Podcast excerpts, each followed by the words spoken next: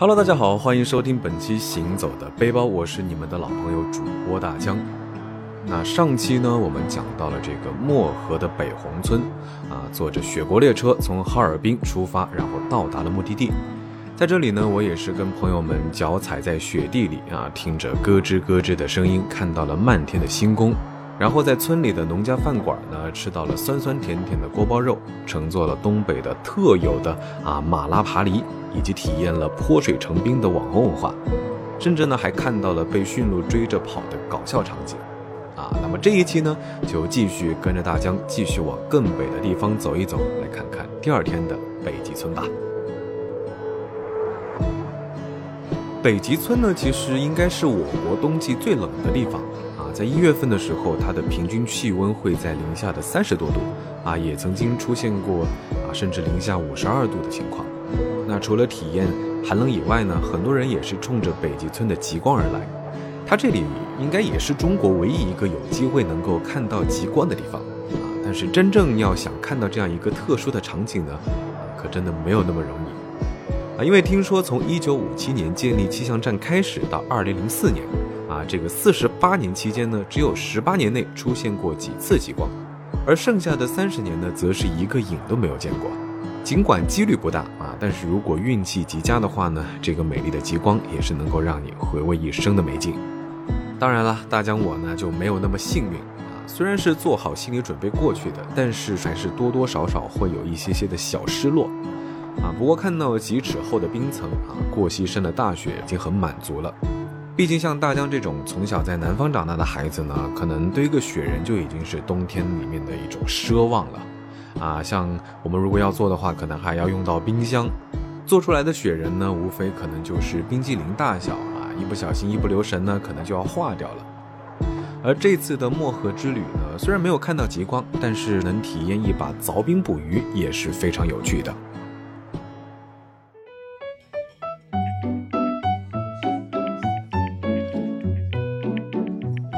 那我们就从上期讲到的驯鹿公园出发啊，前往北极村。一路上跟司机大哥闲聊的时候，才知道冬天的黑龙江会结冰啊，非常厚厚的那种冰层。那每年的冬季呢，还会有专门的人，大概可能两三百个，来这里用油锯和踩冰车将冰层切割成一块一块的冰，然后再运输到别的地方做冰雕。那他们的搬运呢，主要就是靠冰爬犁和人工抬运。在这种刺骨的地方做着这样湿寒的工作呢，真的我有一点点想不到啊！可惜的是呢，我去的时候已经过了取冰的时间啊，没有机会实际去看到这样的震撼场景。但是为了让我们体验一把不一样的活动啊，这个司机呢也是带我们到结冰的黑龙江河上面飞驰了一会儿啊。整个一路，我们的汽车就在江中心的国界线边行驶啊，右手边呢就是俄罗斯的村落和森林。远远的呢，就看到了河面上有一群当地人在凿冰捕鱼，于是出于好奇宝宝的心态呢，就去凑了一下热闹。啊，凿冰捕鱼不是像想象中的那么简单。原来在电视上看到的话，就是在冰面上凿一个洞啊，可能就有鱼不停的往外面跳。这个现象呢，是真的没有出现，而是呢，需要用冰锥在河面上凿两个几米深的洞口，然后把渔网从一边用竹竿伸到另一边的冰洞里面出来。然后再等上一段时间，再收网就可以了。那大江去的时候呢，他们也是正好在拉网上来，网到的呢全部都是个头比较小的鱼仔，最大的呢也不到半斤重。我也体验了一下凿冰的感觉，确实累得慌啊！才敲了没几下，就感觉热出了一身汗。看来这个冬天捕鱼确实是非常不容易。我们再继续往下开两个小时呢，就到了第二天的目的地北极村。啊，这里呢是一个收费的景点，说是村子，实际上呢旅游产业开发的还是比较完善。那现在的村子呢也已经是像一个小镇一样大。午饭的时候呢也遇到了旅行的另外一个团队，说是饭后要约一场干架啊，就是打雪仗。于是呢吃完午饭，我们就在村口找了一个未经染指的空地自由玩耍。打雪仗一开始呢，我们几个人就集中攻击对方一个高个子男生啊，在他的哀叫声中呢，很快就举手投降了，啊，别人的雪仗都是那种欢乐的你追我跑的场面，而我们的雪仗呢，就是打他打他，大家快点集中打他，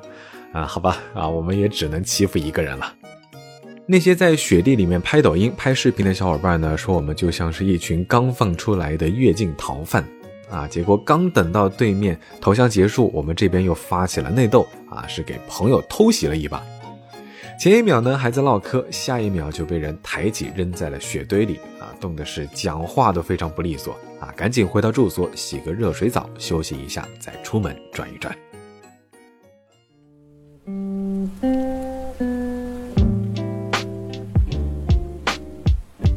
带着打完雪仗这股兴奋劲儿啊，我们也是赶在太阳落山前驱车前往圣诞村。它算是附近的一个小型的观光景点啊，也是亚洲唯一一个圣诞世界。那最有看头的呢，就是那座北欧风格的木质圣诞老人之家，圣诞马车、鹿角灯、铃铛，还有来自芬兰的正统圣诞老人在这里坐镇。啊，一楼摆放着各种各样的纪念玩偶。二楼呢，就是他们的圣诞邮局啊，在这里可以寄出带有圣诞老人亲笔签名的贺卡，啊，但是说到邮局，其实大多数人都会在北极村里面的最北邮局。大多数来到这个地方打卡的游客呢，也都会在这里买一张明信片，啊，写上祝福的话语，然后再让工作人员盖上最北邮局的戳，啊，从中国最北的地方寄回家。那这里呢，也还提供打印明信片的服务，啊，可以将自己镜头中的墨盒打印出来。等过段时间再一次收到明信片的时候呢，又可以重温在这里发生的一切。说实话呢，还是蛮独特的，非常有意义的一件事情啊。但是呢，也不得不说，里面的物价还是蛮贵的。明信片的话，十块钱一张，而且呢，盖的纪念戳也是一块钱一个。所以建议过来玩的话呢，自己准备上几张明信片，可能会更划算一点。那这个最北邮局呢，其实它可能卖的只是一个概念啊，它更像是一个历史文物，留在时间长河里。那最值得留念的呢，可能还是门口那只依然屹立的邮筒啊，诉说着历史的往事与情怀。那邮局门口呢，还有像冰糖葫芦、冰激凌、冰冻的水果在卖啊，像是柿子呀、梨子呀，啊，纸箱里面摆着一排冰棍儿。在这个地方呢，冬天的冰箱只是一个摆设，室外呢才是真正的天然冰箱。那这些冻起来的水果呢，其实跟我们家里放在冰箱里的真的是没法比啊！可能因为他们这边是超低温度下快速冻起来的关系，直接泡到冷水里没多久就化了，吃起来呢也是更加的甜。那这个圣诞村呢，整体上规模不是特别大，那我们也是在旁边的一个小型的滑雪场玩了一会儿，就回去觅食了。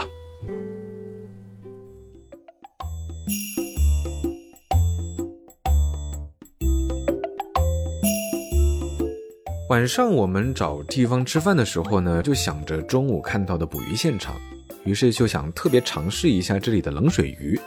啊，看到饭店里面刚好也有，就问了老板多少钱一斤，啊，大概记得是一种一百六十块，一种两百块钱一斤，啊，因为是冷水鱼，所以这边做炖鱼的话呢，都是直接下锅炖，啊，不用煎一下去腥之类的操作。那一般的淡水鱼呢，都是要想办法去去腥的。我们呢也是点了一道地道的狗鱼炖豆腐啊，汤色雪白，味道鲜美，鱼肉呢略带嚼劲，关键是鱼刺非常的少啊，确实也没让我们失望。结账的时候呢，四个人五百块钱出头，那这个狗鱼呢就占了一大半，两百多点啊。虽然说实话这鱼可能有一点点贵，但是对比起付出的辛苦来说，这个价啊还是感觉挺值得的啊。光是在黑龙江凿冰捕鱼所花费的人工成本就是非常的高。那就像我们见到的一样，两个小时网到的鱼最大才半斤重啊，可见冷水鱼捕捞确实非常不容易。那如果是夏天来的话呢，价格就会便宜不少。而且呢，黑龙江是中国跟俄罗斯的边界啊，这个鱼呢会一会儿游到俄罗斯，会一会儿游到中国啊，也算是一个洗了澡的进口鱼吧。那这边印象比较深刻的呢，就还有东北的特色粘豆包。啊，外面是糯糯的黄色糯米皮，里面呢是红豆馅。趁热的时候沾上绵白糖，可以吃到里面一粒一粒的红豆粒，不是很甜，所以呢就不是特别对我的胃口啊。也是简单的尝了两个，尝尝味道。总体上三天两夜的这个旅行就是这样啊。第三天返程，我们就在村子里面各种找北啊，不管走到哪儿都可以随处看到。很多写着“最北”两字的各种店铺、小摊贩，还有最北的小学、最北的冷饮店、最北的哨所，甚至呢还有最北的厕所，啊，所以来这里玩的话呢，比起说它有不有趣，其实背后它独特的意义是更加重要。似乎去漠河的理由不需要太多啊，因为它本来就是中国人心中的一种执念。作为中国的四个极点之一，也作为人们一直默念着的地方，人生总得到这里去一次。啊，去国外乘坐观光列车的旅行已经非常的流行。与其到欧洲花费近万元乘坐观光列车啊，不如来东北试一试这趟说不定能看到极光的雪国列车，也是不错的选择吧。好了，本期行走的背包到这里就先告一段落了。我是你们的老朋友主播大江，感谢你们收听本期行走的背包啊，大家也可以关注我的微博千大江，谦虚的谦。我们下期节目再见喽，拜了个拜。